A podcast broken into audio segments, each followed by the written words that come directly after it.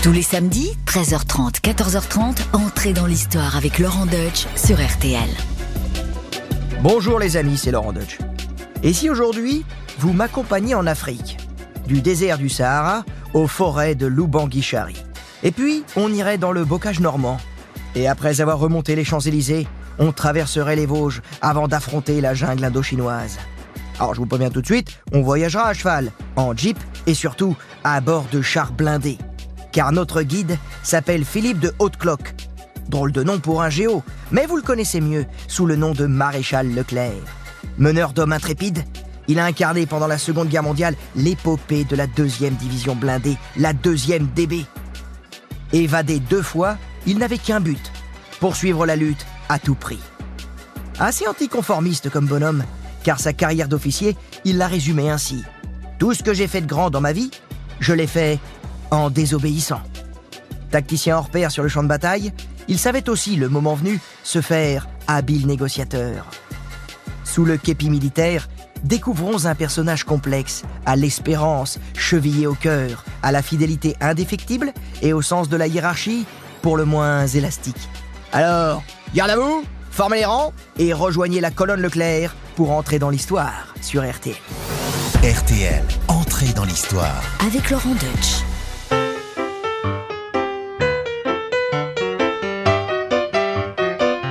Quand au début du XXe siècle, le 22 novembre 1902 pour être précis, on naît sous le nom de Philippe de Haute-Cloque, il n'y a rien d'étonnant à venir au monde dans un château, comme celui de Bellois dans la Somme.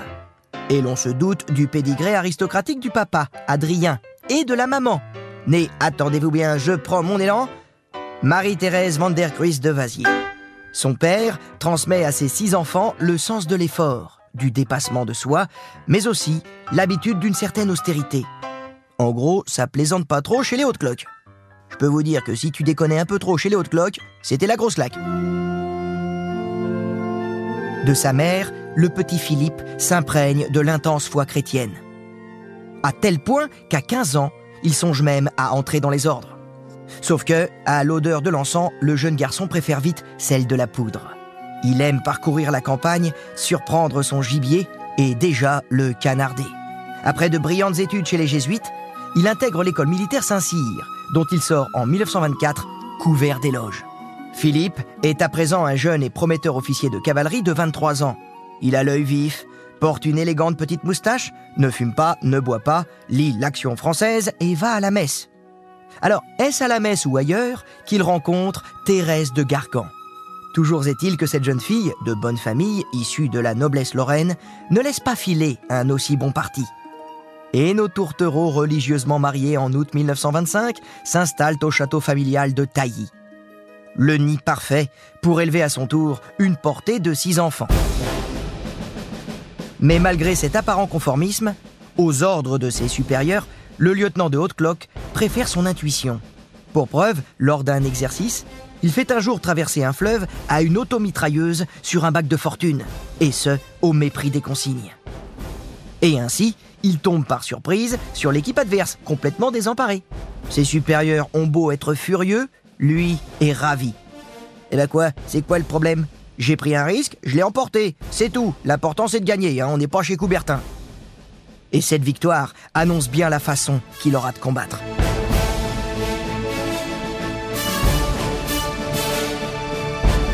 Envoyé au Maroc, le futur général Leclerc découvre ce protectorat français secoué par une rébellion. Il instruit des élèves officiers, potasse l'arabe et reçoit son premier commandement. C'est à cheval qu'il entre en territoire rebelle. Et là encore, il va se fier à son instinct. Au premier accrochage, il mène une charge victorieuse et défait l'ennemi. Sa bravoure lui vaut en juillet 1930 sa première citation. Mais malheureusement, la Légion d'honneur lui passe sous la moustache à cause de son insubordination. En tout cas, en 1939, il est fin prêt pour l'embrasement général. Sauf que, il va devoir patienter. Et oui, la drôle de guerre, cette période d'observation entre la France et l'Allemagne, rend fou d'impatience notre jeune capitaine. Il a des fourmis dans les jambes. Mais qu'est-ce qui fiche à l'état-major? Pourquoi on n'attaque pas? C'est finalement Hitler qui attaque et qui passe à l'offensive le 10 mai 1940. Haute-Cloque est affecté à la 4e division d'infanterie qui monte au front. Dans un déluge de métal hurlant, les Panzers culbutent le dispositif allié. Philippe est au cœur du chaos. Son unité est hors de combat, son commandement dispersé dans la nature. Alors, il se débarrasse de ses galons et tente de retraverser les lignes ennemies. Hélas, une patrouille allemande lui met le grappin dessus. Et là, miracle, il parvient à les embrouiller. Ah, euh, Guten Tag, Major. Euh, vous savez, moi je suis qu'un père de famille, la guerre ça me concerne pas. hein. J'ai plein d'enfants, je suis réformé, la guerre c'est à la maison. hein. Pas besoin de la faire dans le pays, c'est déjà suffisamment le bordel chez moi. En plus j'ai un pied beau, je suis réformé, laissez-moi tranquille. Et c'est alors que l'Allemand lui a répondu avec mépris Nation en décadence. Jamais le Reich allemand ne laissera la France se relever. Et là, je peux vous dire que ces paroles, elles vont hanter Philippe de Haute-Cloque pendant toute la guerre. Il les oubliera jamais. Nation en décadence? Tu vas voir ça, mon frisé. Il se carapate alors très vite et passe quand même une tête chez lui dans la Somme. Thérèse et les enfants sont partis se réfugier en Gironde. Tant mieux. Il court reprendre du service et dès le 8 juin, il participe à une tentative de contre-offensive en Champagne. Sa combativité lui vaut l'admiration de ses chefs, mais aussi une belle blessure à la tête. Hospitalisé à Avalon, la tête recouverte de bandelettes, il découle une nouvelle fois ses galons par précaution. Intuition géniale à nouveau, car les Allemands rappliquent dans son hôpital dès le 17 juin. La nuit même, il s'évade en sautant par la fenêtre.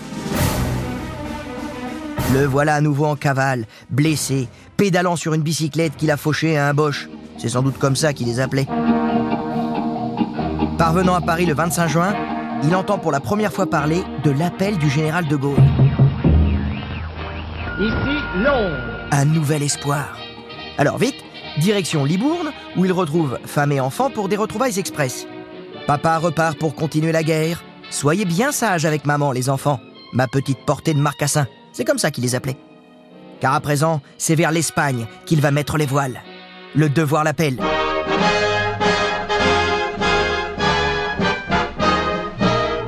Mais il s'y fait arrêter par les douaniers. Alors du coup, il passe par le Portugal et le 25 juillet, enfin, il débarque à Londres. On l'introduit à Carlton Gardens, au QG de cette France libre encore embryonnaire. Imaginez un peu le tableau. Haute Cloque a toujours la tête enturbanée façon momie et il est vêtu d'un pantalon de cycliste façon Poulidor. Et face à lui, la porte s'ouvre sur l'homme du 18 juin. Entre ces deux obstinés, pas besoin de grands discours. Comme on dit à Londres, ils ont tout de suite un bon, un très bon feeling. A very good feeling. What a feeling C'est Flashdance, tu vois, le, coup de foudre, quoi. Enfin bref, ça devait être très disco-pop des années 80. What a feeling Immédiatement, le général de Gaulle ordonne à son aide de camp Voici le capitaine de haute cloque. Je le nomme commandant. Vous lui ferez toucher tenue et solde. Oui, je pense que le pantalon de cycliste, là, de Gaulle, il a pas dû apprécier. En tout cas, il s'est dit non, non, il peut pas rester comme ça. En plus, Poulidor, il n'avait jamais gagné le Tour de France, tu c'est l'éternel second, c'est Poupou, quoi, mais on l'adore quand même. Et De Gaulle, il l'adore aussi. Avisant haute cloque, il pose son immense paluche vers une carte de l'Afrique et il lui dit Vous vous occuperez de ça. Notre nouveau commandant regarde de plus près. Ça, c'est l'Afrique équatoriale française. Grande comme quatre fois l'Hexagone.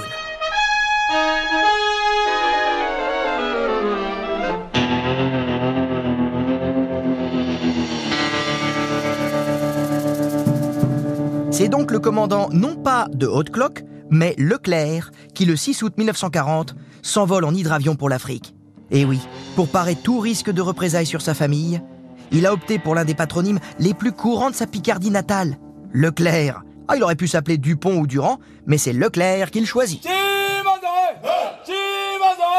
Après un voyage chaotique, il arrive au Cameroun britannique. Sa mission Prendre de vitesse Vichy et rallier les colonies équatoriales à De Gaulle. Eh oui, la France libre ne va pas se cantonner à ses bureaux londoniens. Il lui faut une base territoriale. Le soir du 26 août, Leclerc déclare Rassemblez vos affaires.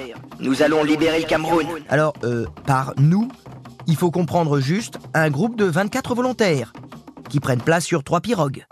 De l'autre côté du fleuve, c'est Douala, en territoire français. Reste un détail.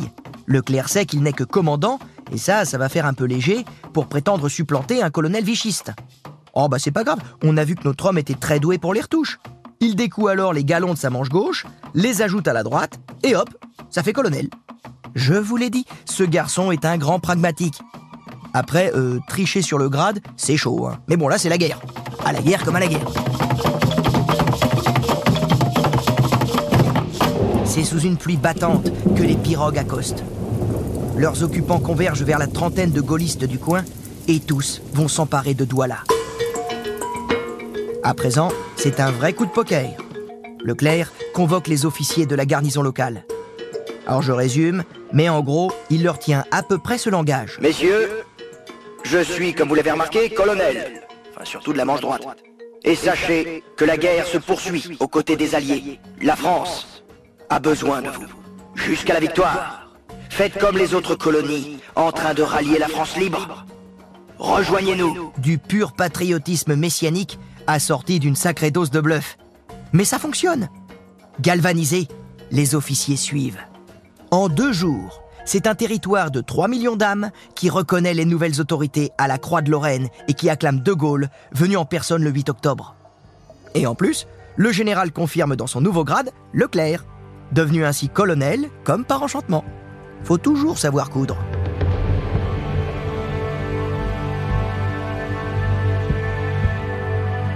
Très vite, le Tchad, le Congo, l'Oubangui-Chari et le Gabon se rallient à leur tour.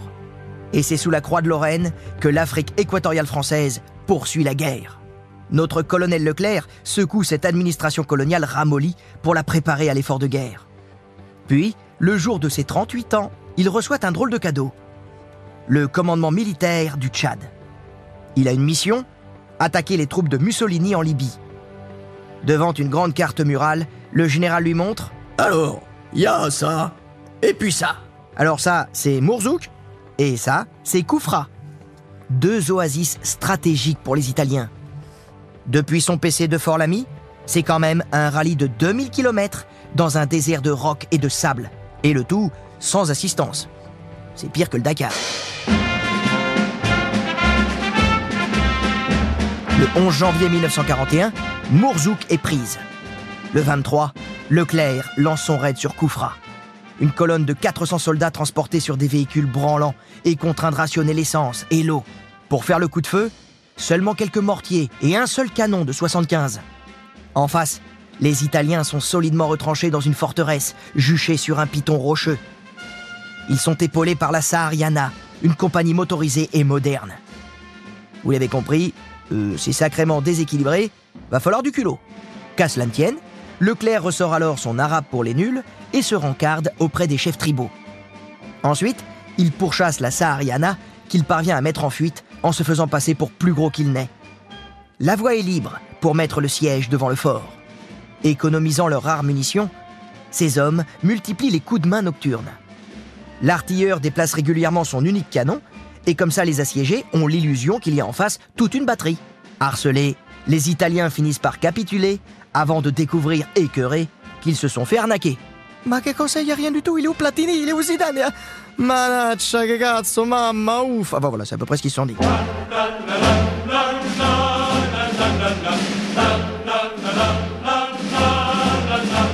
Le lendemain, 2 mars 1941, Leclerc est de belle humeur.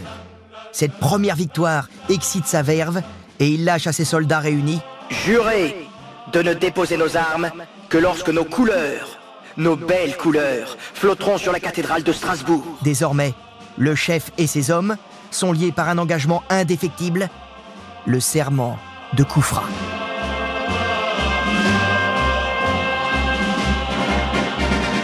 À Londres, en apprenant la prise de Koufra, on fait des bons. Et quand De Gaulle fait des bons, euh, ça fait du bruit. Et il écrit ceci Vous venez de prouver à l'ennemi qu'il n'en a pas fini avec l'armée française. Je vous embrasse. Ah ça, euh, quand De Gaulle embrasse, c'est qu'il est content. C'est que les bons, ça suffit plus. Il embrasse. Et dans la foulée, il nomme Leclerc compagnon de la libération. La BBC propage l'information. Ici Londres. Voici la première victoire purement française depuis juin 40.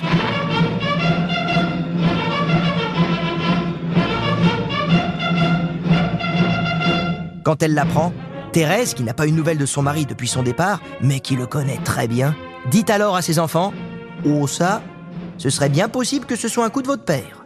Un mois plus tard, des agents discrets lui confirment son intuition. Le héros de Koufra n'est autre que son mari.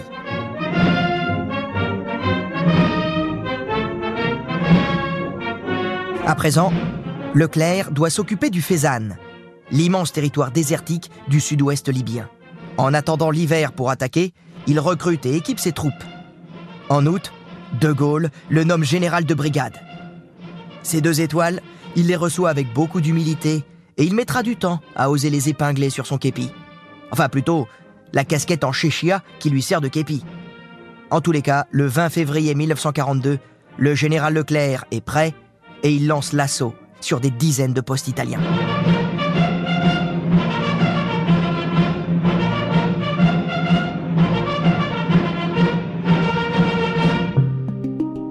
Cette campagne a pour objectif principal d'effectuer des missions de reconnaissance. Alors bien sûr, au passage, on frappe, vite et fort, et on déguerpit, en laissant à l'ennemi des dépôts d'essence enfumés et un terrible sentiment d'insécurité. Leclerc circule, son éternel canne à la main, au milieu de ses hommes, qui l'écoutent et réconfortent. Quel est le moral chez vous, drone? Vos gars tiennent le coup, massu? Ils partagent leurs rations et couchent comme eux, à même le sol. D'ailleurs, il dort peu. Il prie beaucoup, et le dernier qui a osé lui proposer une fille se l'est tenu pour dit. Leclerc n'a rien perdu de son austérité. Il pense aux siens. Il n'aura littéralement pas vu ses enfants grandir. Enfin, le 27 septembre, une première lettre parvient clandestinement à Thérèse. Il lui écrit Nous avons fait des choses extraordinaires. Mais c'est grâce à la Providence. précise ce grand modeste. Eh oui, comme si les étoiles, elles venaient du ciel.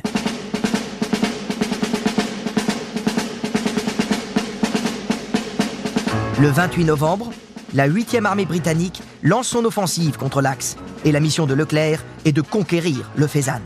Sa colonne s'est étoffée. Plus de 3000 hommes et 300 véhicules. C'est le 16 décembre qu'il attaque. Dans les tempêtes de sable, à travers les nuits glaciales, il fonce. Les oasis tombent les unes après les autres. Et le 12 janvier 1943, le Fezzan est conquis.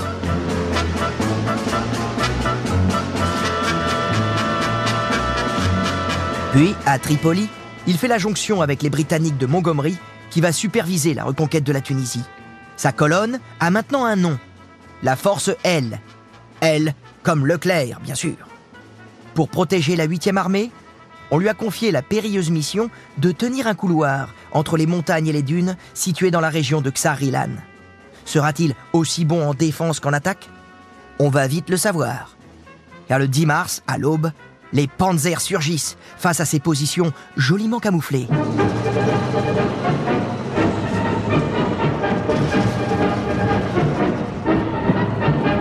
Notre général les scrute à la jumelle.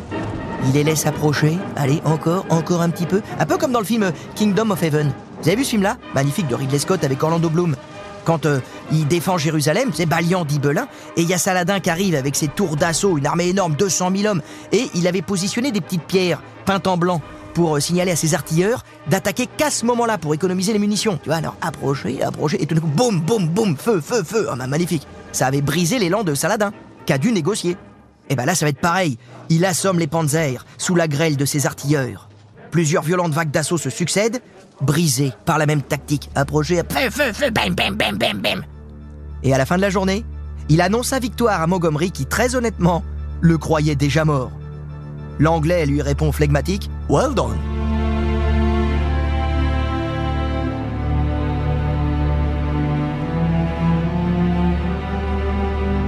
Frigorifiés, toujours mal fagotés, les hommes de Leclerc poursuivent la conquête des Djebel.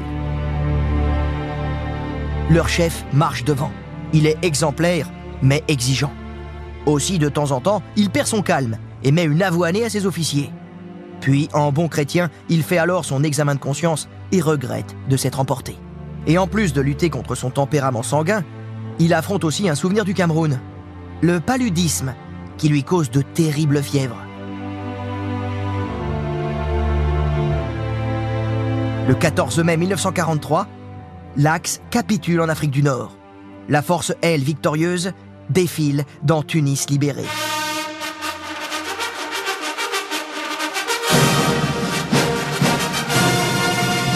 Mais attention, Quand la foule se met à acclamer son nom, il la rabroue.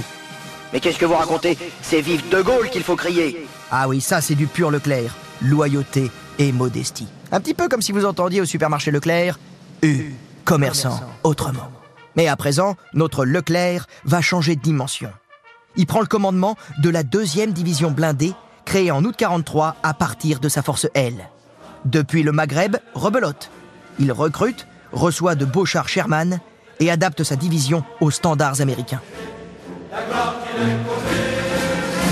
Alors, maintenant faisons un petit état des lieux en cette fin 1943, car les lignes ont bougé.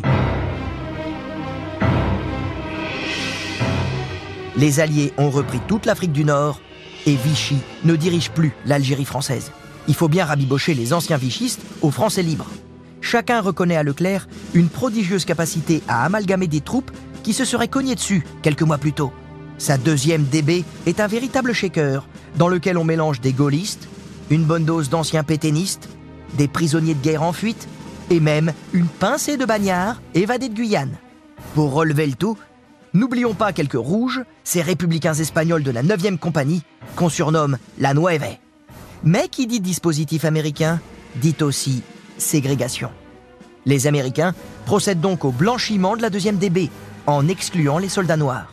Et oui, en 1944, l'oncle Sam reste ce vieux tonton un peu raciste qui considère que des tirailleurs sénégalais n'ont rien à faire dans une unité blindée. Leclerc a beau protester, c'est la condition sine qua non pour participer à la future bataille de France. Et c'est donc intégré au dispositif américain que sa division pose enfin ses chenilles en Normandie le 1er août, deux mois après le débarquement. En avant toutes Leclerc s'élance vers Alençon, petit clin d'œil à la ville où je suis né, et s'en empare en pleine nuit et par surprise. Les Américains apprécient son efficacité, mais moins ça a tendance à marcher sur leur plate-bande ou à arranger les ordres à sa sauce.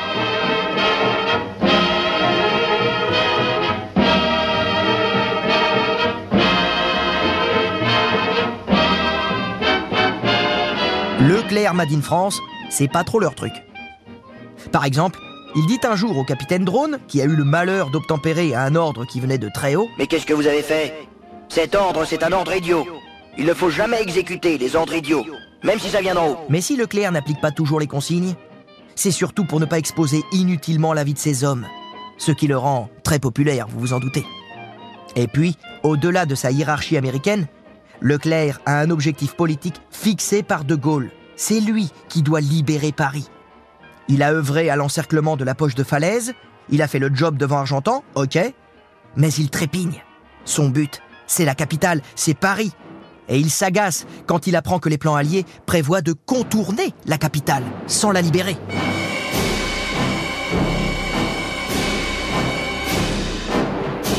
Et de son côté, la résistance parisienne non plus n'attend pas que les chapeaux à plumes veuillent bien se décider. Elle déclenche l'insurrection. Dès le 19 août, Paris se couvre de barricades et les FFI attaquent l'occupant. Sauf que très vite, ils sont à court de munitions. Ils vont pas pouvoir tenir longtemps. Le temps presse. Le 21 août, Leclerc, qui se tient informé de la situation, décide d'expédier en loose day un premier détachement à Versailles.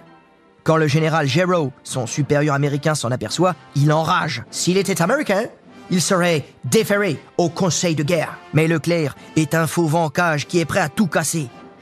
Et finalement, le 23 août, les grands chefs décident de le laisser foncer sur Paris. Leclerc exulte et ordonne Galopade à tombeau ouvert sur Paris. À nous, Paris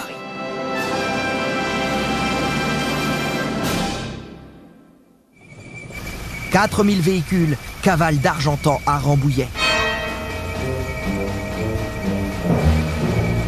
Il retrouve De Gaulle et lui présente son plan. Ému, le chef du gouvernement provisoire lui donne la collade et lui lâche « Vous avez de la chance ». À 18h, ce vénard de Leclerc signe son célèbre ordre de mission s'emparer de Paris. Au-dessus de la préfecture de police, il fait larguer ce message. Tenez bon, nous arrivons. Il met aussi en garde le commandant allemand von Scholtitz. Ne vous avisez pas de détruire Paris, ou vous aurez affaire à moi. Le lendemain, 24 août, il bouillonne. On est encore à Antony. On se traîne dans cette colonne.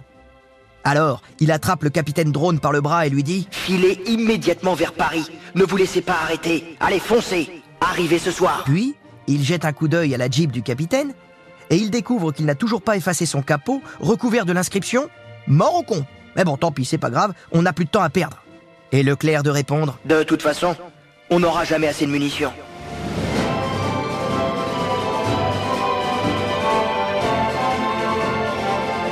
Voilà comment un graffiti est passé à la postérité. Mort. Drone décampe à toute berzingue et parvient à 21h22 à l'hôtel de ville. Les FFI voient arriver ces véhicules chenillés, baptisés donc euh, Mort au con, Madrid ou Guernica. Ce sont les soldats de la Nueve.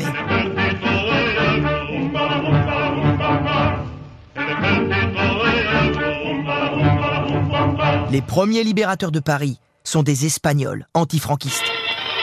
Une Marseillaise s'élève, à laquelle répondent en chœur les clochers des églises parisiennes. Ici radiodiffusion de la nation française.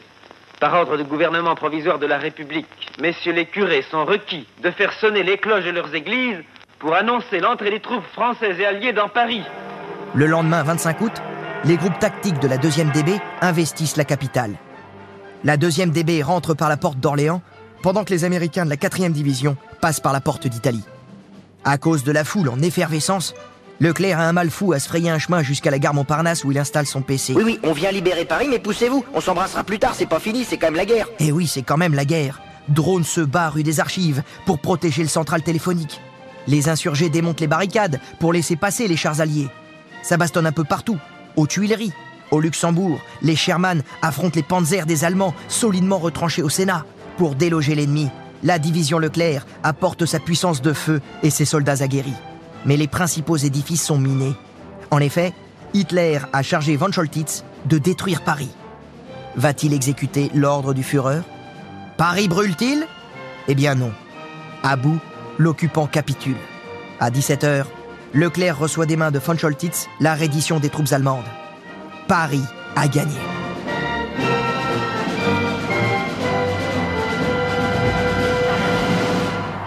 26 août. Une semaine, jour pour jour, après que le peuple de Paris s'est dressé, après les jours de bataille et d'angoisse, c'est la journée du triomphe et de la certitude. Le 26 août, De Gaulle descend les Champs-Élysées. Le général Géraud a donné à Leclerc un ordre formel. Pas question d'aller à la parade.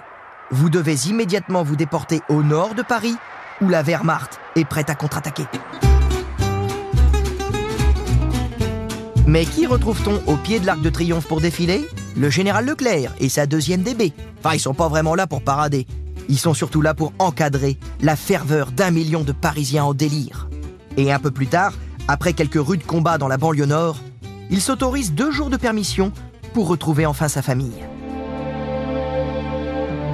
Il arrive au château de Tailly et tombe sur deux jeunes gens. Ils ont bien changé, mais il les reconnaît tout de suite. Ce sont ses fils, Hubert et Henri, qui l'embrassent. Où est votre mère? Bah, à la messe, évidemment, comme tous les matins. Alors, il enfourche son vélo pour aller à la rencontre de Thérèse. Quand il l'aperçoit, il pose son vélo et après quatre années de séparation, l'étreint tendrement. Le soir, il raconte ses aventures aux enfants et annonce qu'il doit repartir aussitôt. Mais, après avoir accepté dans son unité deux nouvelles recrues, Henri et Hubert, 18 et 17 ans, qui ont supplié leur papa les incorporer. Leclerc était réticent. Ses fils sont encore si jeunes. Mais c'est Thérèse qui a appuyé la demande des garçons. Alors, il a accepté. Direction la ligne bleue des Vosges. Leclerc est au sommet de son art militaire. Par exemple, à Dompère, avec le soutien aérien de l'US Air Force, il envoie au tapis deux Panzer Divisions et détruit 60 chars.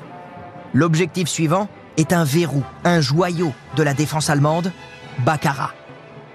Le 31 octobre au matin, il feint d'attaquer au sud, passe par le nord et déboule de la forêt. S'appuyant sur des tirs nourris d'artillerie et guidés par la résistance locale, ces détachements enlèvent tous leurs objectifs. Alors les Amerlocs, vous avez vu? Effet de surprise Rapidité, force de frappe C'est ça, une attaque de blindés. Et les Américains, impressionnés par le maestro, appellent encore cet épisode le menuet de Baccarat. Puis il envoie ses chars sur des chemins a priori impraticables. Sauf pour lui, visiblement, puisqu'il prend Saverne à revers et se rue dans la plaine d'Alsace. Au bout, c'est Strasbourg. Au matin du 23 novembre, il expédie cinq groupements convergés vers la ville.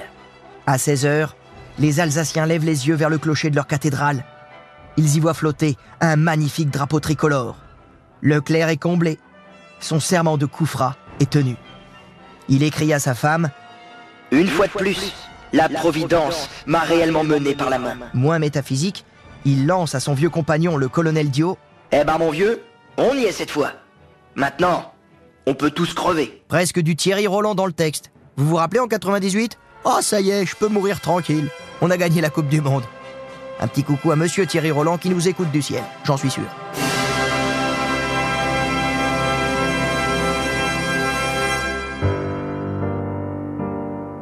Terminé les effusions. Le mois de janvier 1945 est polaire. D'abord parce que le thermomètre descend à moins 20 degrés, mais aussi parce que Leclerc et sa division passent sous le commandement du général Delattre. Tous les opposent, de l'emploi des blindés à la gestion des vies humaines. Leclerc est amer. Il fait part de son désarroi à De Gaulle. Sauf que le grand Charles a d'autres chats à fouetter que les états d'âme de ses généraux. Sa conception, c'est plutôt je décide, ils exécutent. Et Leclerc a beau se plaindre, il obéira toujours à De Gaulle. Allez, Colmar est prise le 8 février et la deuxième DB a droit à un mois de repos bien mérité.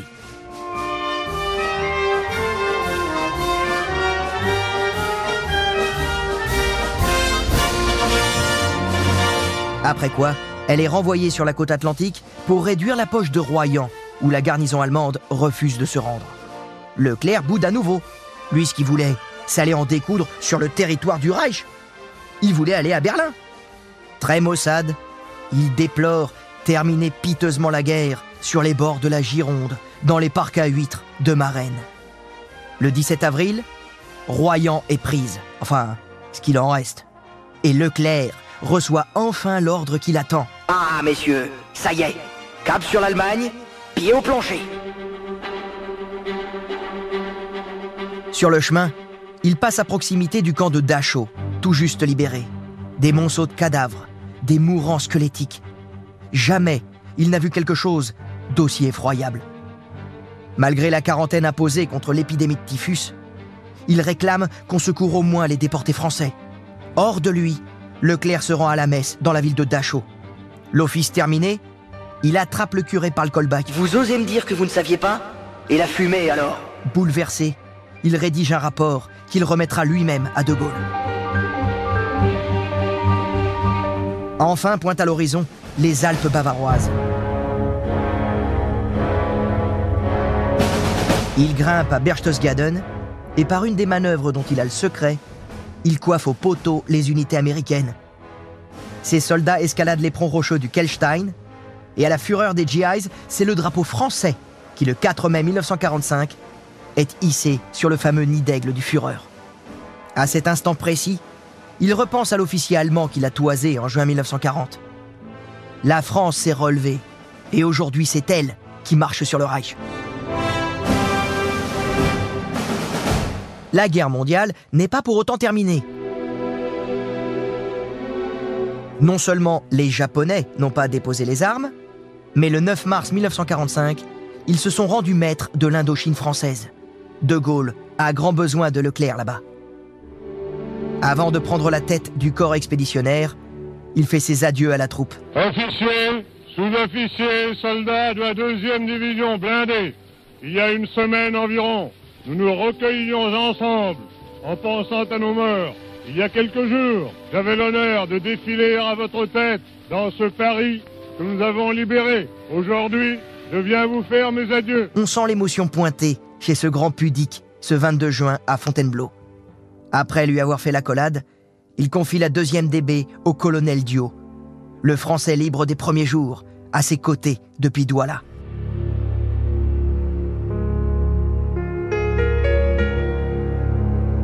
En route pour l'Indochine dont il ne connaît rien, Leclerc fait escale dans l'actuel Sri Lanka. Son entrevue avec l'amiral Moonbatten va le faire cogiter. Le futur vice-roi des Indes lui explique quelques réalités. Comment les Français croient-ils qu'ils vont pouvoir conserver une colonie aussi lointaine, entourée de pays qui seront bientôt indépendants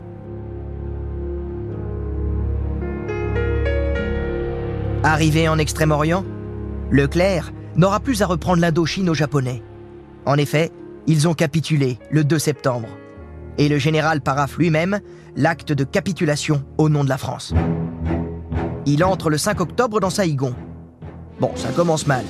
De Gaulle lui a collé un supérieur, l'amiral d'Argentlieu. Frustré de n'être que numéro 2, il dirige les forces armées tant bien que mal, dans un territoire en plein chaos. Les Japonais ont été désarmés par les Chinois au nord et par les Anglais au sud. Et celui qui profite de la faiblesse de la France, c'est Ho Chi Minh, le chef du Viet Minh, la très active rébellion communiste.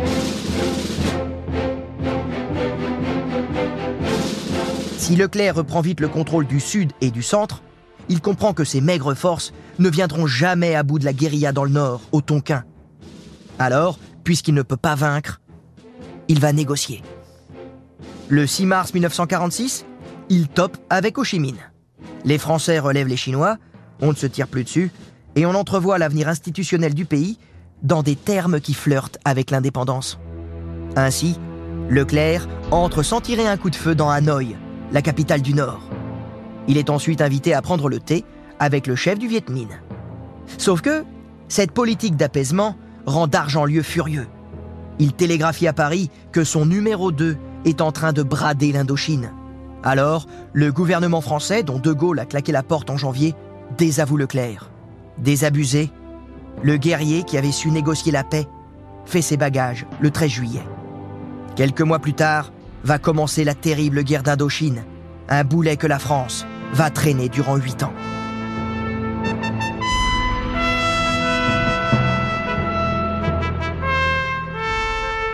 Le général passe enfin ses premières vacances depuis 1939 auprès de Thérèse et des enfants à Tailly. L'occasion de quelques parties de chasse avec son jeune fils Michel. Ce seront les dernières. Car le voilà reparti pour un nouveau job. Inspecteur des armées en Afrique du Nord. 28 novembre 1947. Son avion, un B-25 baptisé le Tailly, l'emmène d'Oran à Colombéchir avec 11 autres personnes à bord. Une intense tempête de sable complique le vol. Et à midi, le taillis ne répond plus. Il s'est craché sur le remblai de la voie ferrée. C'est la stupeur. Et très vite, le prélude à toutes les hypothèses complotistes. Et pour cause, on aurait retrouvé non pas 12, mais 13 corps calcinés dans la carlingue. Alors, si l'attentat relève du fantasme, l'émotion populaire, elle, est bien réelle. Même le grand Charles en aurait pleuré. le gouvernement français organise des obsèques nationales. Les cloches de Paris sonnent. Et la deuxième DB escorte une dernière fois son chef sous l'arc de triomphe, avant qu'il n'aille reposer dans la crypte des Invalides. Au fait de sa gloire à seulement 45 ans, il avait la fougue de ces jeunes généraux de la Révolution, devenus maréchaux d'Empire, quand le panache bousculait les tableaux d'avancement. La République, qui lui doit bien ça, élève en 1952 le général Philippe Leclerc de Haute-Cloque à la dignité de maréchal de France. Aristo condamné à mort par Vichy, il fut autant un chevalier qu'un dissident. Et sa mort énigmatique a fini de parachever un destin exceptionnel. Ne me dites pas que c'est impossible, disait-il à ses hommes. Cette maxime résume à elle seule la vie hors du commun de Philippe de Haute-Cloque.